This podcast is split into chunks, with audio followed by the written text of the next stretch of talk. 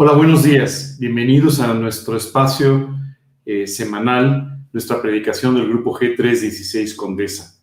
Me gustaría darles la bienvenida, agradecerles que estén el día de hoy con nosotros y agradecer también a la familia Gedeón por estas preciosas alabanzas, así como también a todo el grupo técnico que hace posible esta transmisión y el hecho de que tú y yo podamos estar en contacto y compartiendo la palabra de Dios desde nuestros respectivos hogares.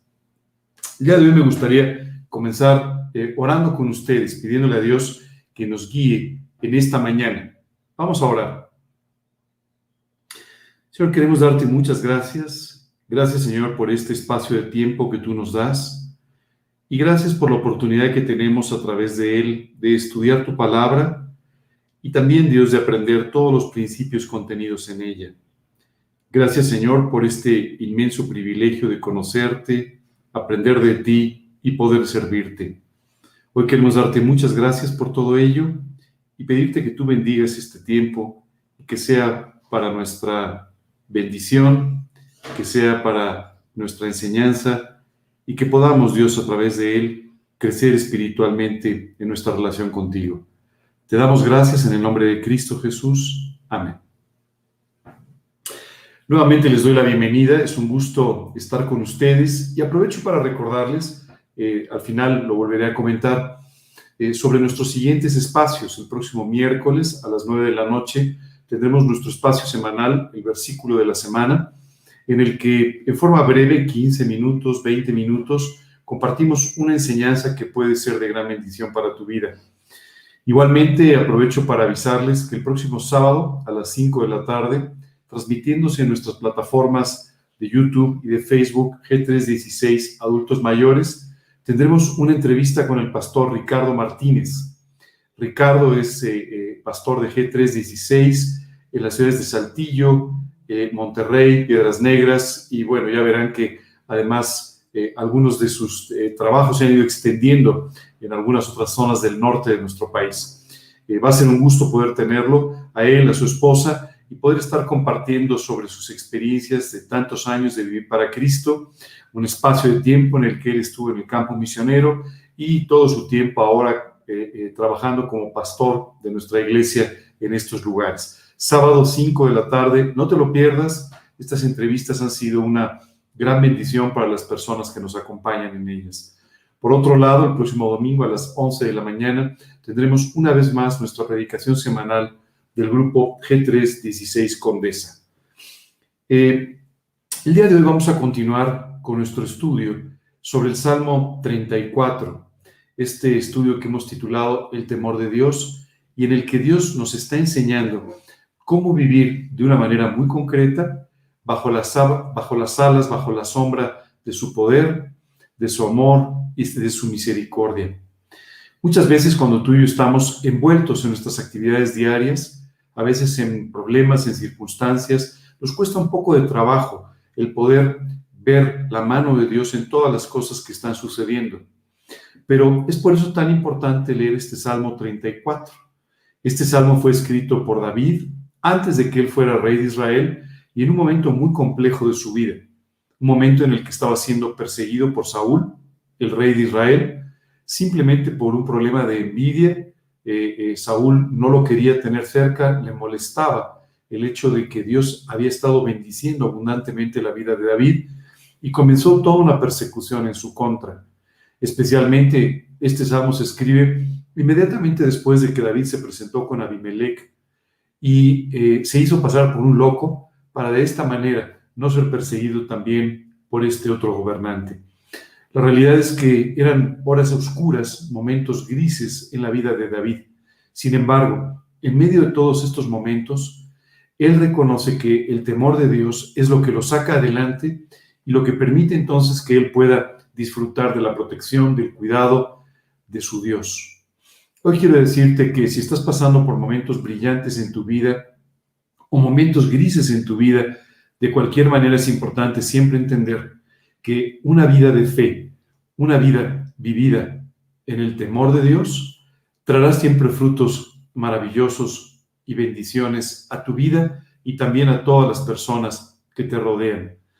David no sabía en realidad lo que venía en el futuro para él, Pero tan solo un poco de tiempo después, cuando Dios había terminado la preparación de este gran hombre de Dios, él fue colocado como rey de esta nación que servía como un ejemplo, como un testimonio a las naciones vecinas. Qué precioso ver cómo Dios nos prepara siempre para que tú y yo podamos alcanzar el plan que tiene para nuestras vidas. Pero en realidad, todos los días tú y yo estamos viviendo dentro de ese plan, simplemente siendo preparados para las siguientes etapas del mismo. Es así pues como el día de hoy vamos a continuar estudiando este Salmo 34 en el que aprendemos a través de la vida de David lo que significa vivir en el temor de Dios. Quiero decirte que el Salmo comienza de una forma que tú y yo tenemos que aprender a vivir. Dice, bendeciré a Dios en todo tiempo. ¿Qué es lo que sucede con nosotros? A veces, cuando todas las cosas salen bien, somos muy proclives a alabar, a dar gracias, pero cuando las cosas salen mal, simplemente dejamos de mencionar a Dios como si en estos tiempos Él no siguiera siendo bueno o no siguiera actuando con misericordia para nuestra vida. En realidad, Dios es bueno todo el tiempo con nosotros. Y siempre tienes que recordar que en los días nublados, atrás de las nubes, sigue existiendo el sol, aunque a veces no lo veas. Y es por eso que es importante que sigas bendiciendo, honrando, alabando, dando gloria al nombre de Dios. El día de hoy vamos a entrar a una parte muy especial de este salmo, una parte en la que David nos habla del momento de angustia que él estaba viviendo y nos habla también de los momentos de angustia, de las amarguras, de los problemas que a veces enfrentamos en la vida y nos habla de cuál es la actitud y la posición de Dios ante esto. Es importante porque a veces cuando tú y yo no vemos a Dios actuar en algunos momentos de nuestra vida, nos pareciera o llegamos a pensar que Dios en este momento está ausente de nosotros o de nuestra vida. Todo lo contrario, Dios está siempre presente en cada uno de los aspectos de tu vida y cada una de las cosas que están sucediendo solamente son una preparación, un trabajo que Dios está llevando a cabo para la siguiente etapa. Es precioso cuando tú y yo leemos entonces el versículo 15 de este salmo que nos dice, los ojos de Dios están sobre los justos y atentos sus oídos al clamor de ellos. Por favor, si hay un versículo que quieres aprender, aprende este, porque es muy importante que entiendas que los ojos de Dios siempre están sobre los justos. Cuando la Biblia se refiere a justos, no se refiere a las personas que son justos en su propia justicia, ninguno de nosotros lo somos, pero a aquellos que han sido justificados por la sangre de Cristo. En la última parte de nuestro estudio vamos a hablar un poco más sobre esta justificación a través de la sangre de Cristo. Por lo que, si por primera vez nos estás sintonizando el día de hoy, te pediría que nos acompañes por unos minutos y hasta el final, porque en la parte final hay algo que quiero compartir contigo, que sin duda podría transformar tu vida. No lo digo en sentido figurativo, puede transformar tu vida y puede transformar tu eternidad. Hoy te pido, por tanto, que nos acompañes hasta la parte final de este mensaje. Recuerda siempre, los ojos de Dios están sobre los justos. Esto significa que especialmente Dios está observando la vida de cada uno de nosotros. Y no la está observando como un espectador, la está observando como alguien que está trabajando en tu vida, interactuando permanentemente con tu vida y sabiendo además qué es lo que hay en tu corazón y qué es lo que hay en tu mente, Él está trabajando en lo profundo de tu vida para transformarte, para cambiarte, para mejorar áreas de tu vida, para simplemente traer áreas nuevas o eliminar áreas de tu vida que te han estado haciendo daño por mucho tiempo. Los ojos de Dios están sobre cada uno de nosotros. ¿Alguna vez te has sentido observado? Seguramente muchas personas te observan. Especialmente pienso siempre cuando eh, eh, leo estos conceptos, pienso siempre en los padres que son observados por sus niños pequeños, los bebés. ¿Te has dado cuenta que los bebés nunca te quitan sus ojos encima? Siempre te están observando, todo el tiempo te están viendo y todo el tiempo están aprendiendo, no solo de lo que les dices, pero también de todo lo que tú estás haciendo todo el tiempo. La realidad es que muchas personas están observándonos a ti y a mí y no quitan sus ojos de nosotros porque están tratando de entender si lo que tú y yo decimos, lo que tú y yo vivimos, es una realidad o simplemente es una religión más, un concepto filosófico más, pero ellos están esperando que los cambios que están pudiendo observar en tu vida provengan en realidad de una relación con un Dios vivo que transforma la existencia y la eternidad de las personas. Así es que muchas personas te están viendo. Claro, no permanentemente, pero muchas personas te están viendo, especialmente en los momentos difíciles, especialmente cuando tienes que tomar decisiones. Es ahí donde la gente te observa sobremanera para ver qué vas a hacer cuando todo el mundo haría una cosa diferente. Es importante que entiendas algo. Siempre, siempre los ojos de las personas estarán fijándose en ti para de esta manera encontrar si Dios es real o no lo es. Y tu vida, tus acciones, hablarán seguro mucho más fuerte que tus palabras y tus predicaciones. Qué precioso leyendo este versículo entender que los ojos de Dios están sobre cada uno de nosotros. Hay dos aspectos que quiero mencionarte de todo esto, porque por supuesto es de gran aliento saber que siempre Dios está observándote, siempre Dios está cuidándote, que no te ha perdido la vista ni por un instante. Pero también es importante entender que Dios te ve aun cuando los demás no te vean. Dios te ve en la intimidad de tu casa, te ve en la intimidad de tu hogar, en la intimidad que tú tienes donde nadie más te observa. Y ahí es donde realmente eres tú. Es por eso que Dios te conoce como ninguna otra persona podría conocerte, ni siquiera tú mismo. Qué increíble pensar que no importa el momento de tu vida, el momento de tu día, Dios está observando absolutamente todo lo que tú haces. Sabes, esto siempre nos llama la atención, porque decimos, oye, a veces nos ocultamos de los demás para hacer ciertas cosas o no permitimos que los demás vean ciertas áreas de nuestra vida. Pues Dios las está viendo. Te tengo esa noticia. Dios sí las está viendo.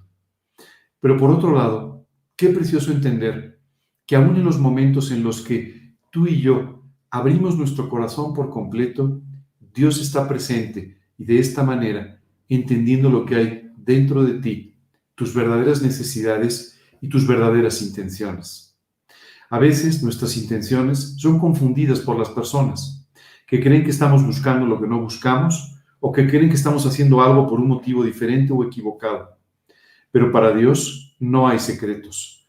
Dios conoce perfectamente tu alma y sabe el motivo por el cual estás haciendo cada una de las cosas que haces todos los días. Qué bendición saber que los ojos de Dios están siempre sobre nosotros. Y la segunda parte de este versículo nos alienta tremendamente diciendo, y atentos sus, sus oídos al clamor de ellos. Esto quiere decir, siempre, no importa el momento, siempre Dios estará atento al clamor de aquellos que lo buscan. Qué precioso y qué importante es esto. Porque hay veces que tú y yo hacemos oraciones y nuestras oraciones son respondidas de inmediato y al ver la respuesta somos muy alentados por ello. Sin embargo, hay veces que no vemos una respuesta inmediatamente y tenemos que esperar por ella. Y es, es, a veces, en esos momentos, cuando empezamos a pensar que Dios tal vez no nos escuchó. Solo quiero decirte que sus oídos están siempre, siempre atentos al clamor de cada uno de nosotros. Permanentemente. Qué increíble, ¿no? los seres humanos para relacionarnos unos con otros tenemos que hacer citas, reuniones, porque no siempre estamos disponibles. Especialmente cuando las personas son muy ocupadas o ocupan responsabilidades de alto nivel, es muy difícil tener una cita con alguien y poder conversar durante un rato. Y seguramente si obtienes esa cita, la persona siempre está volteando a ver el reloj, ¿no? Para ver si ya se tiene que ir o si ya tiene que interrumpir la conversación. No es así con Dios. En el caso de Dios, Él siempre, siempre está atento a tu clamor, siempre está atento a tus necesidades, siempre estará dispuesto a escucharte en los momentos en los que tú te acerques a Él en oración. Y además, sin ninguna prisa, sin ningún límite de tiempo. ¿No te parece maravilloso que tú y yo podamos simplemente disponer de todo el tiempo del creador del universo. Eso es verdaderamente increíble, porque te permite que tú pases con Él todo el tiempo que tú quieras. Pero déjame decirte algo más. Él anhela esos tiempos contigo. Él desea que te acerques. Él desea que pases tiempo con Él a través de la oración. No solamente está atento a tu oración, sino que está deseoso de que suceda, deseoso de que lo busques y de que esta oración llegue delante de Él. Es muy importante entender lo valiosos que somos delante de Dios. Somos muy valiosos, no porque lo seamos en nosotros mismos, porque no es así, pero somos muy valiosos delante de Dios por el profundo amor que tiene por cada uno. Dios nos ama muy profundamente. Lo expresó en la cruz del Calvario, lo expresó el día que resucitó, pero especialmente todos los días de tu vida, cuando te ha estado buscando, cuidando y guardando. Yo pienso en mi propia vida. Invité a Cristo, tomé la decisión de invitar a Cristo a mi vida a los 19 años. Pero para ese momento seguramente Dios había guardado mi vida muchas veces. Seguramente Dios había tenido cuidado muchas veces de mí y ni siquiera lo percibí, ni siquiera me di cuenta, ni siquiera hoy en día estoy consciente completamente de ello. Pero sin duda, Dios estuvo cuidándome todo el tiempo hasta llevarme a esa decisión por Cristo. Y después de ella, conforme a lo que aquí dice la Biblia, sus oídos estuvieron y han estado siempre atentos a mi clamor y sus ojos siempre sobre mí. De igual manera sobre ti. El día de hoy es importante que entiendas esto. Si la respuesta de la oración no ha llegado, no es porque Dios no la haya escuchado. Dios escuchó tu oración y está trabajando para que la respuesta de tu oración se convierta en una auténtica bendición en tu vida. A veces tendrá que hacer cosas que tú ni siquiera te imaginas como parte de esa respuesta. Pero sin duda, Dios responderá y mucho más abundantemente aún de lo que alcanzaste a pedir. Qué precioso es entender todas estas enseñanzas, que además provienen de un hombre que estaba pasando por una tremenda aflicción en ese momento y que a pesar de estar siendo desechado, menospreciado, maltratado completamente por diferentes personas, sabía con toda seguridad que los ojos de Dios estaban sobre él. Sabía con toda seguridad que cada uno de sus clamores habían llegado delante de Dios y serían ampliamente respondidos. Hoy te invito a que confíes en lo mismo. No importa si estás en una situación más o menos normal o pasando por dificultades y pruebas Dios no ha dejado de escucharte y no ha quitado sus ojos de ti. Continúa diciendo, la ira de Dios contra los que hacen mal. Y sabes, muchas veces, cuando tú y yo vemos, volteamos a ver un mundo como el que tenemos y vemos tantas cosas que se han hecho equivocadamente, tanto mal que se hace en el mundo, simplemente nos preguntamos, ¿y qué Dios no lo ve? ¿Y qué a Dios no le importa? Ayer veía unas escenas muy lamentables, muy tristes sobre lo que está sucediendo en Medio Oriente en estos días. Y veía escenas de los dos lados con heridos, con personas dañadas, eh, muertos. Y sabes que de verdad me partía el corazón ver todo eso.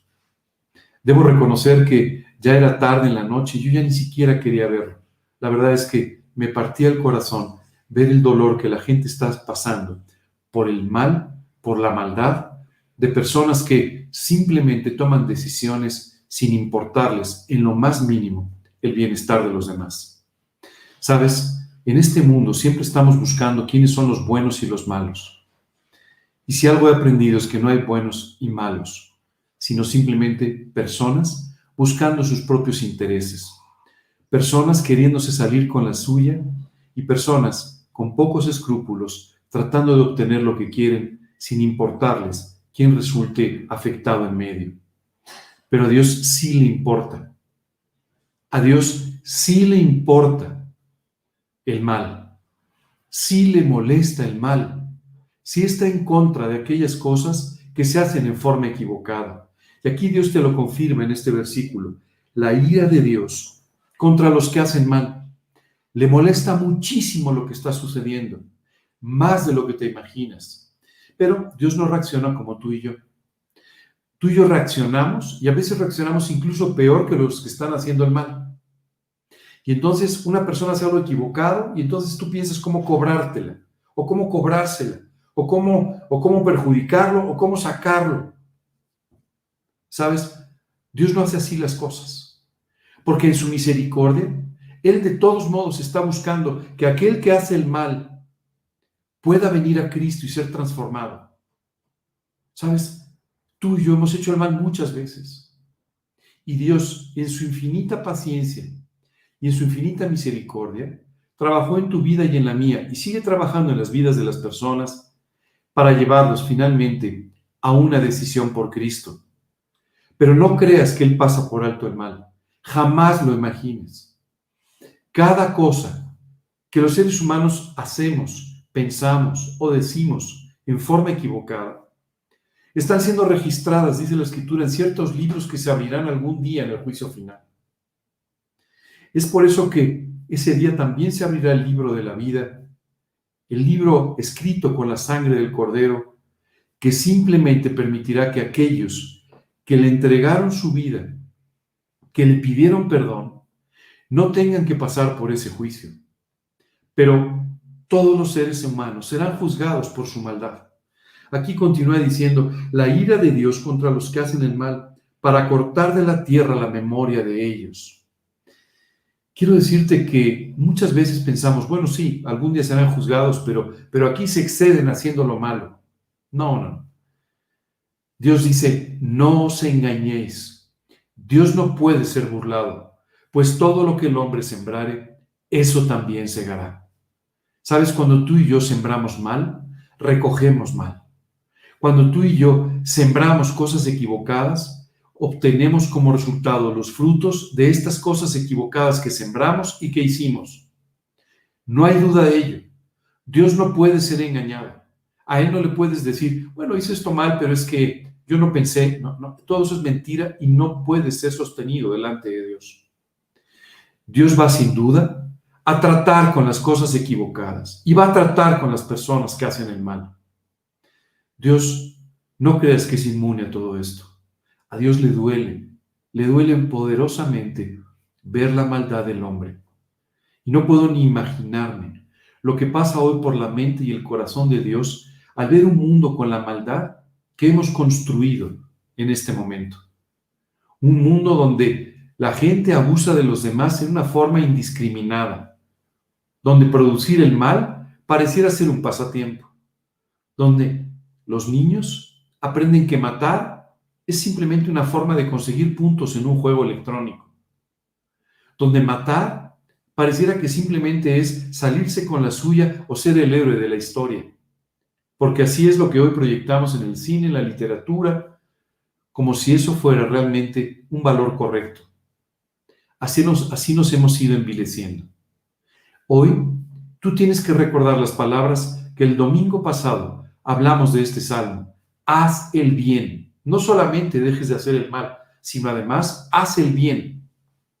Hoy tú y yo tenemos que concentrarnos en hacer el bien, en ayudar a los demás, en predicar el Evangelio de salvación para que la gente pueda ser rescatada por Cristo.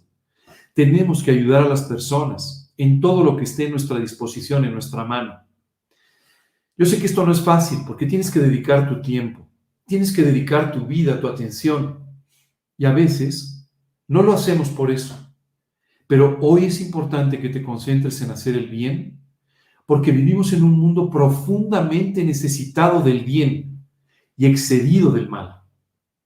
Es increíble, pero estamos excedidos de mal. Esa es la realidad. No importa dónde voltees, no importa qué lugar del mundo pongas tus ojos en él. De todos modos, el mal avanza a una velocidad increíble. ¿Sabes por qué es esto? Dice la escritura, por cuanto no se ejecuta sentencia sobre la mala obra, el corazón del hombre tiende de continuo al mal. Así es nuestro corazón, tiende de continuo al mal. Lo único que lo detiene un poco es que se ejecute sentencia sobre su maldad. Y vivimos en un mundo en el que cada vez se ejecuta menos sentencia sobre la maldad. Vivimos en un mundo en el que la impunidad es prácticamente la señal de los tiempos. y cada quien hace lo que quiere. Y siempre hay recursos legales o medio legales, o siempre hay recursos económicos que permiten que las personas se salgan con la suya, ejerciendo su maldad. Solo quiero decirte que puedes engañar al hombre, que puedes engañar a un juez, que puedes engañar a una autoridad, pero jamás podrás engañar a Dios. Él no puede ser burlado y vas a recoger el fruto de tus malas acciones si vives en ellas. Hoy te quiero invitar a que hagas a un lado el mal y a que te enfoques en vivir bien, en hacer el bien a los demás. Este mundo te lo va a agradecer y estarás de esta manera cumpliendo con la voluntad de Dios para tu vida, haciendo el bien.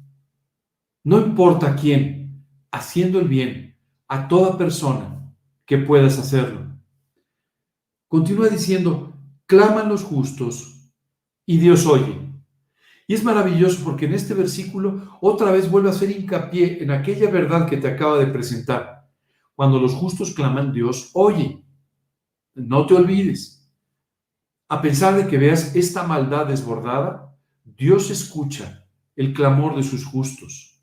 Y dice, y fíjate bien, este final del versículo 17 y el versículo 18 son sumamente importantes para ti para mí, y los libra de todas sus angustias.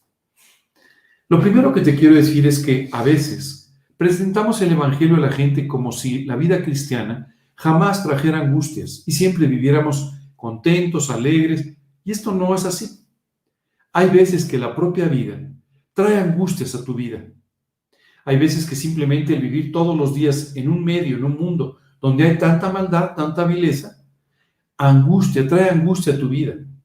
Hay problemas específicos, hay pérdidas, hay veces que estamos de luto, hay veces que estamos pasando por dificultades de un tipo o de otro y es una realidad que a veces estamos en angustias. Pero aquí dice la Biblia, cuando el justo clama a Dios, Dios le libra de sus angustias.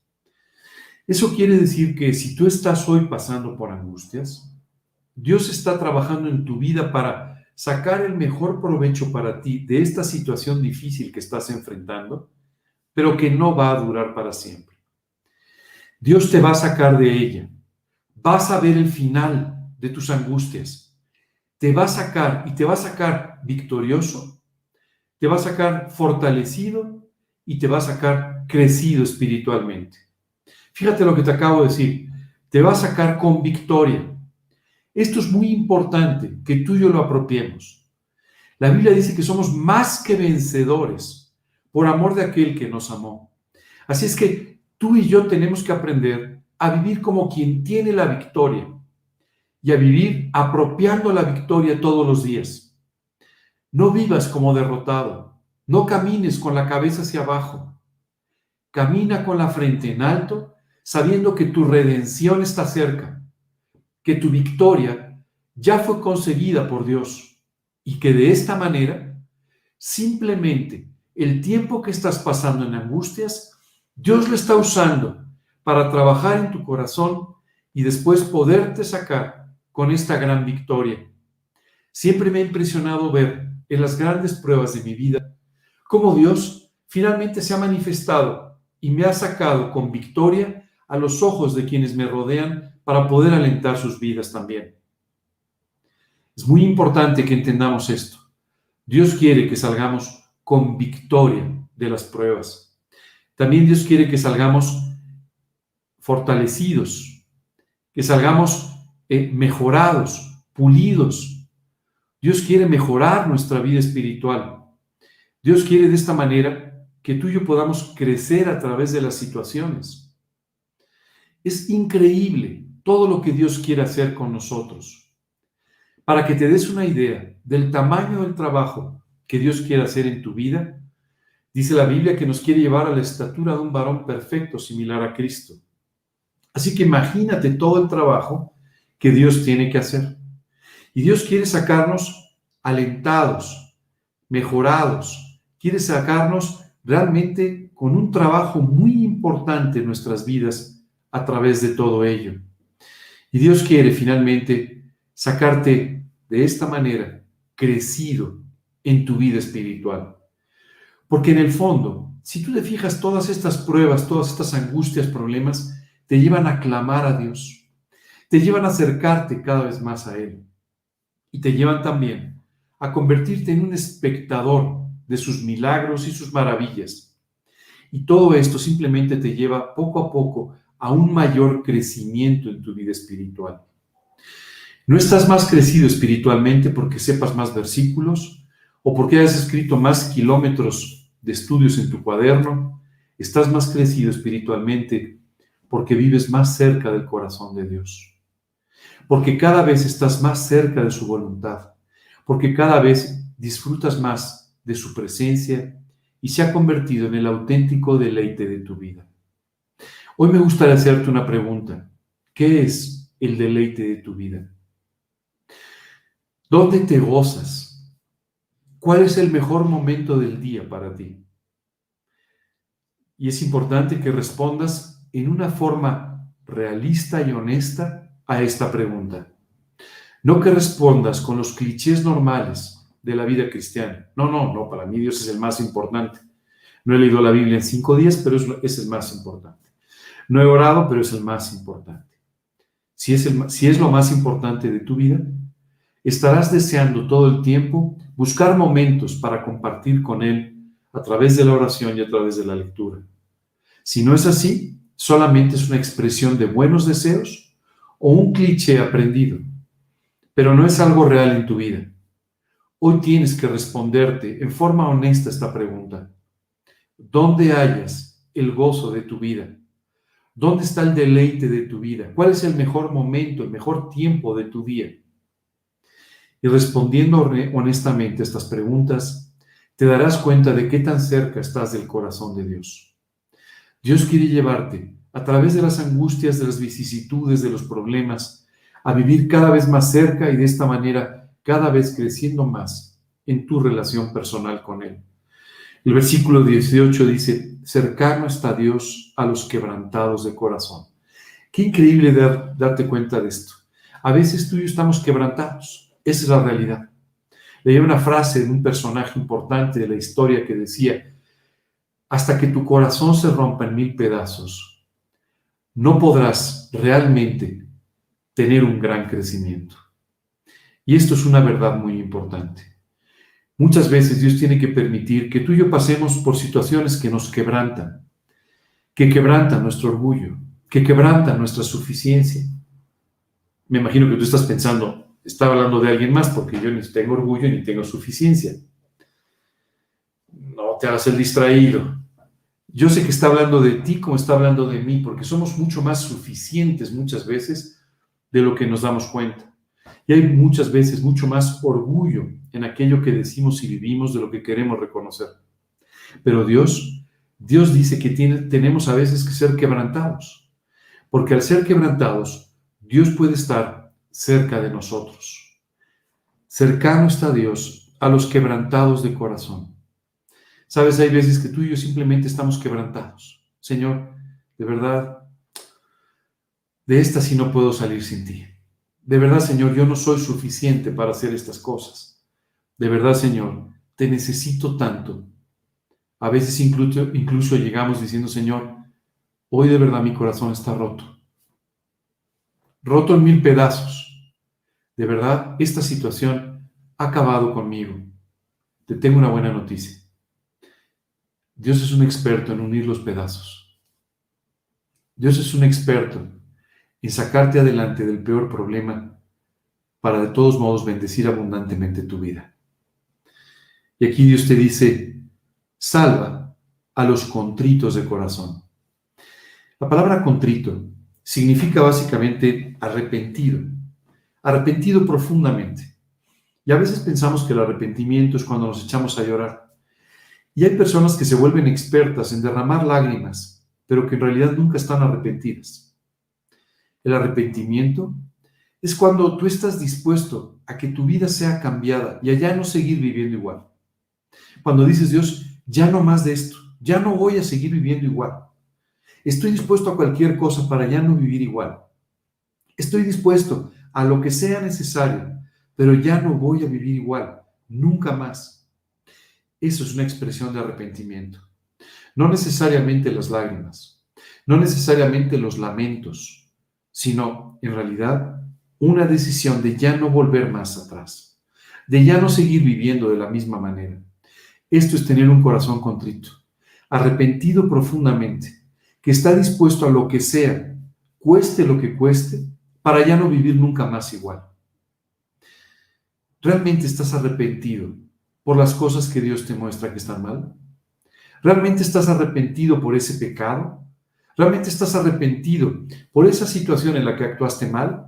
¿O simplemente has reconocido que estuvo mal y ya? Quiero decirte que para ti, para mí es muy importante estar realmente arrepentidos, contritos de corazón, porque dice la Escritura, salva a los contritos de espíritu.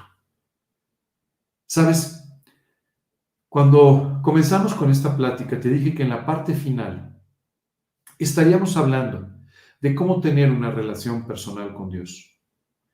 Hoy estamos llegando a un momento en el que tú tienes que entender lo que significa el verdadero arrepentimiento.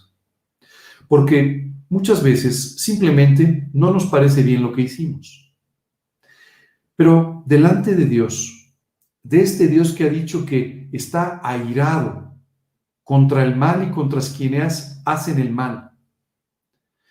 Es importante que entiendas que lo que has hecho mal, tus pecados, tus faltas, han provocado la molestia de Dios y te llevarán finalmente, al dar un paso a la eternidad, a tener que dar cuentas de cada uno de esos pecados. No creas que Dios ha pasado por encima de ellos o, no, los ha, no, los ha visto, no les ha dado importancia. Le ha molestado profundamente lo que has hecho, porque has ido en contra de su naturaleza, porque le has ofendido, porque has hecho cosas que han lastimado a quienes aman. Y de esa manera has pecado y has pecado mucho y profundamente.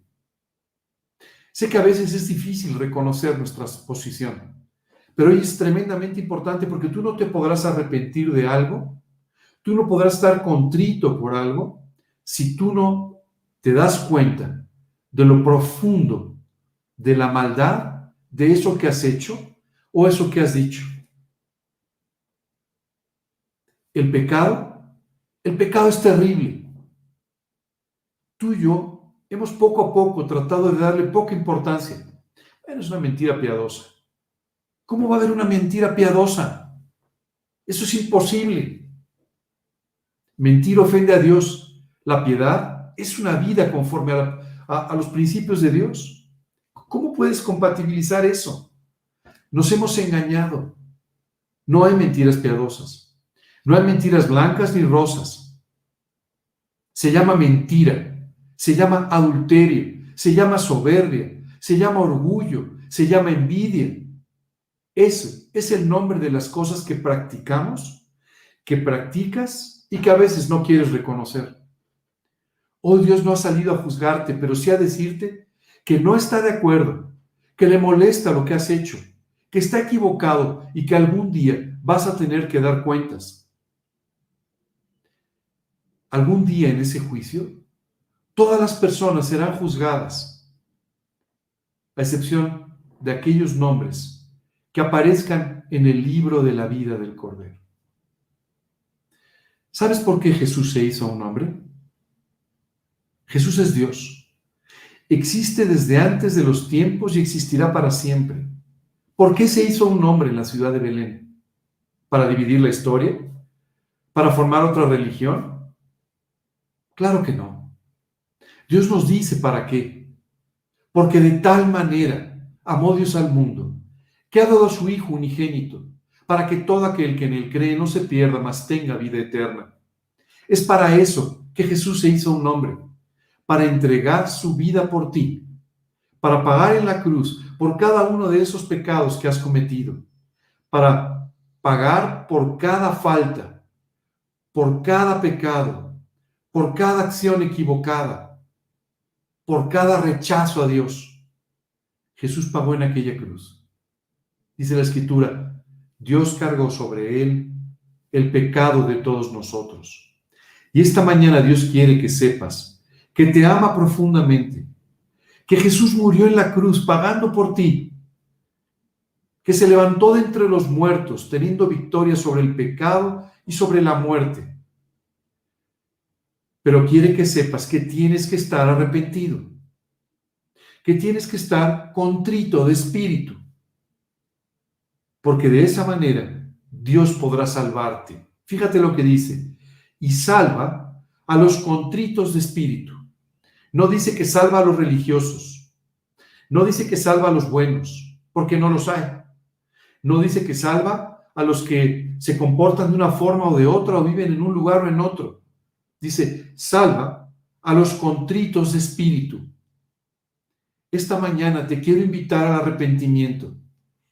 Quiero invitarte a que te arrepientas por lo que has hecho y aprovechando la misericordia de Dios, apropies el sacrificio de Jesucristo en tu vida y le permitas que te haga volver a nacer espiritualmente para salvación eterna. Esto es lo que quiere hacer con tu vida. Esto es lo que quiere hacer con tu eternidad.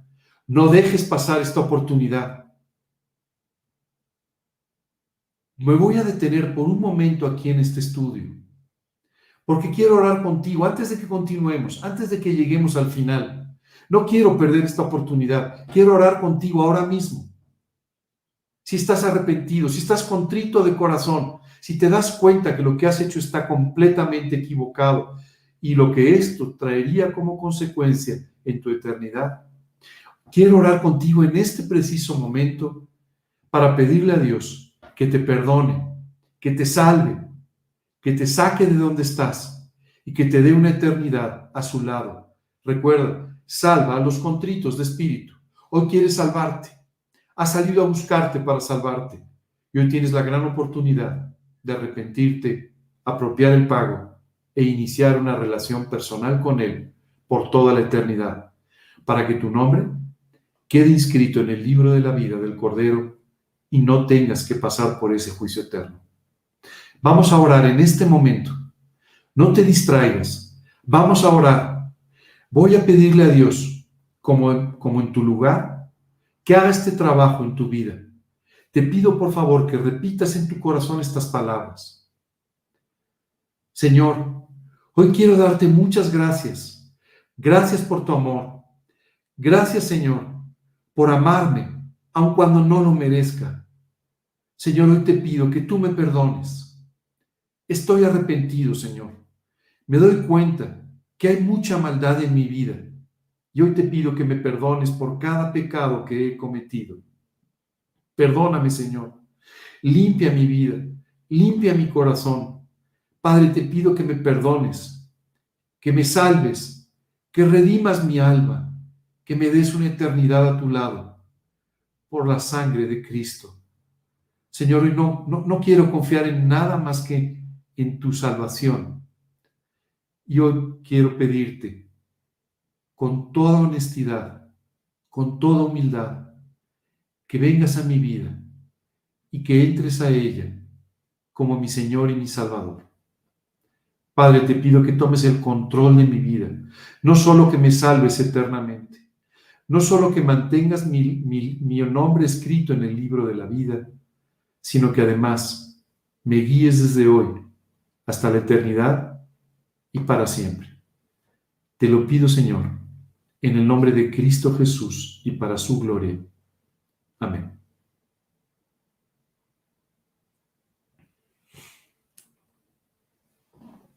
Si acabas de orar invitando a Cristo a tu vida, recuerda estas palabras.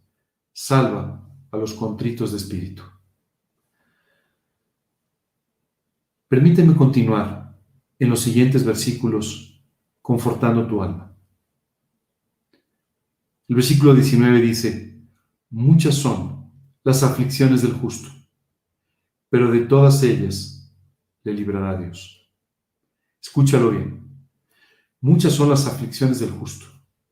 Tú y yo no tenemos menos aflicciones que los demás. A veces incluso tenemos algunas más, pero dice, de todas ellas te librará Dios. ¿No te parece maravilloso saber que, sin importar lo que el futuro nos depare, Dios nos va a cuidar y nos va a librar de todo lo que venga? Sabes, muchas veces pasamos la vida haciendo planes de qué hacer si esto sucede, qué hacer si pasa lo otro. Y en realidad ni siquiera sabemos lo que va a suceder. Dios que sí sabe lo que va a suceder, ya tiene sus planes hechos para tu vida. Y dice aquí la escritura que aunque tus aflicciones sean muchas, Dios te va a librar de todas ellas. Así que, sin importar lo que pase en el futuro, Dios siempre te librará de todo. Él guarda todos sus huesos, ni uno de ellos será quebrantado. Matará al malo la maldad, y a los que aborrecen al justo serán condenados. Dios redime el alma de sus siervos, y no serán condenados cuantos en Él confían. Amigos, si acabas de invitar a Cristo a tu vida, recuerda estas palabras. No serán condenados los que en Él confían. Si hoy depositaste tu fe en Él, Hoy te pido que comiences una vida espiritual buscándolo, leyendo en su palabra, leyendo, especialmente te invito a que comiences a leer los evangelios, te invito a que comiences a orar y que de esta manera empieces a comunicarte con un Dios que quiere escucharte. ¿Recuerdas lo que dijimos?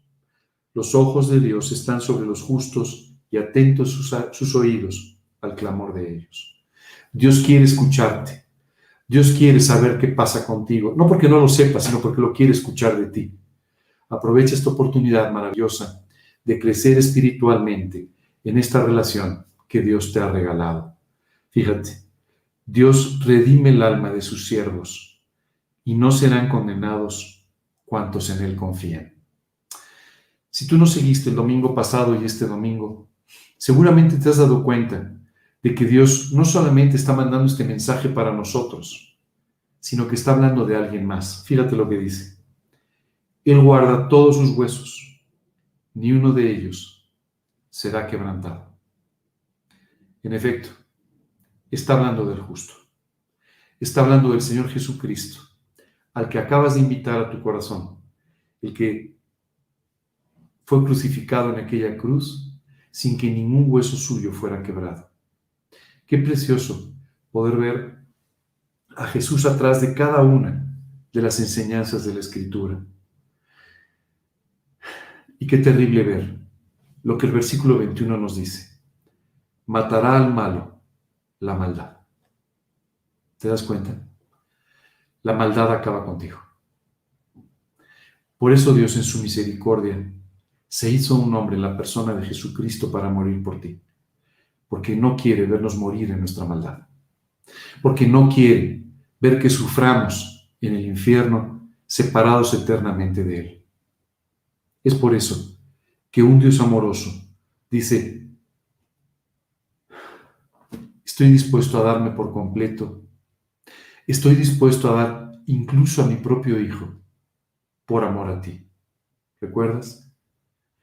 Esto es exactamente lo que dice el Evangelio de Juan porque de tal manera amó Dios al mundo, que ha dado a su Hijo unigénito, para que todo aquel que en Él cree no se pierda, mas tenga vida eterna. Si tú invitaste hoy a Cristo, alcanzaste la vida eterna. No por tu bondad, no por tu religiosidad, sino simplemente porque Él salva a los que en Él confían.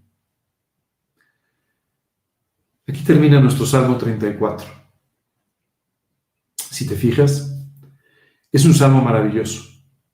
Qué increíble que Dios haya podido utilizar a David en uno de los momentos más bajos de su vida para hablar de lo que sería la muerte del Mesías. Qué increíble.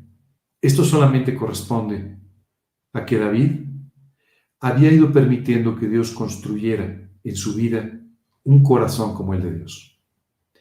O te invito a que repases este Salmo 34 y a que de esta manera le permitas a Dios que tu corazón sea como el de Dios. Permítele hacer este gran trabajo. Te sorprenderás de los frutos que recogerás en el futuro.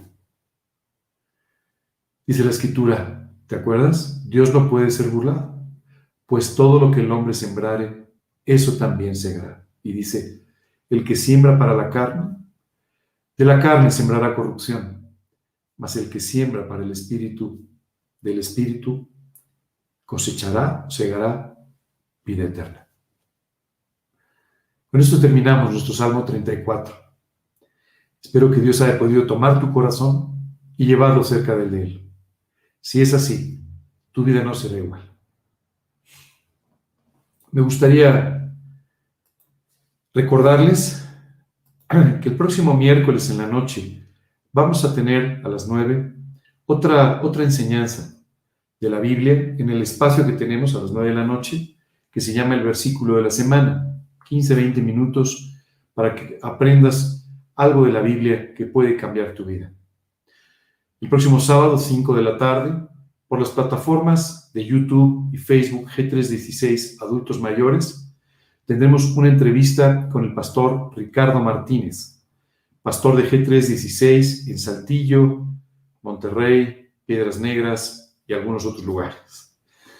Estarán eh, Ricardo y su esposa con nosotros compartiendo sobre su vida, sobre su experiencia en campo misionero sobre todo lo que Dios les ha enseñado.